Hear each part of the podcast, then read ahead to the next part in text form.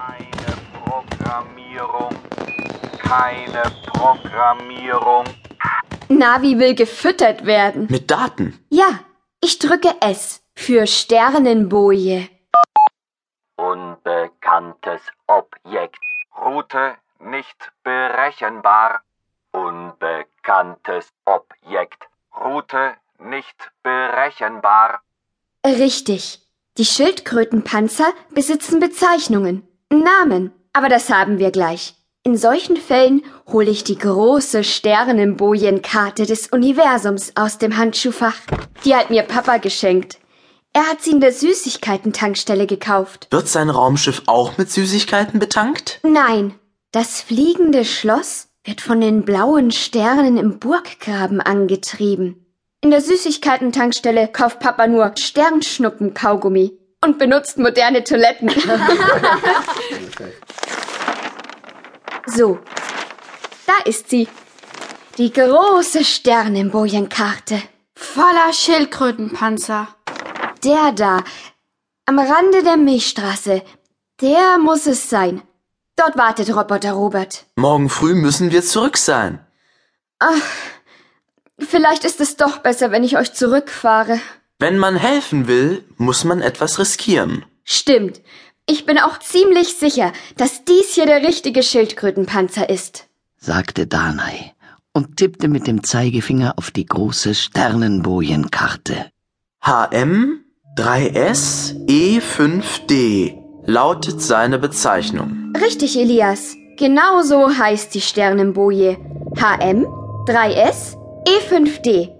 Willst du Navi programmieren? Ja, Also los. Zuerst HM. Das steht für hintere Milchstraße. Dann 3S. Das bedeutet drittes Sonnensystem. Und zuletzt E5D. Das heißt Eintritt fünfte Dimension. Die Route wird berechnet. Die Route wird berechnet.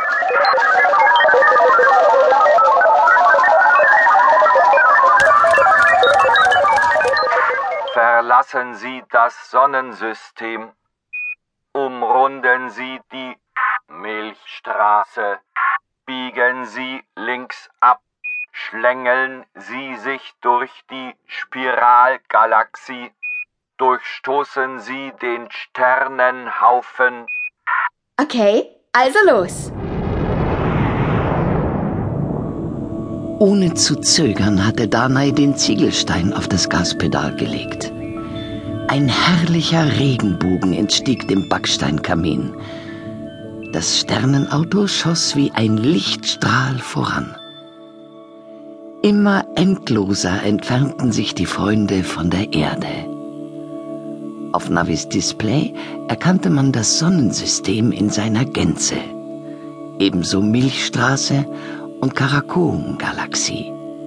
Wie auf Schienen rollte das Sternenauto an Meteoriten, Planeten, Sonnen und schwarzen Löchern vorüber. Doch plötzlich schob sich etwas Dunkles ins Bild. Ein Balken. Und das Sternenauto raste direkt auf diesen Balken zu.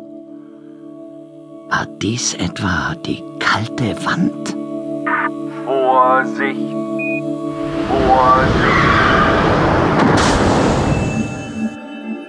Wir sind gegen etwas gekracht. ein Müllbeutel. Aufgerissen. Vorsicht! Organisches Material. Vorsicht! Organisches Material. Ich sehe nur Elektroschrott. Ja, wo soll denn da ein Organismus sein? Kommt, das schauen wir uns genauer an. Es war schon sonderbar, was da plötzlich um das Sternenauto herum im Weltall kreiste. Ein Fernseh und ein Computerbildschirm, Festplatten, zwei Scanner, eine CD, Handys, ein Gameboy, Konsolen, Kabel und Tastaturen, die offensichtlich allesamt aus dem Müllsack stammten, der aufgerissen an der Anlasserkurbel hing und aus dem sich Als Emily ihn berührte,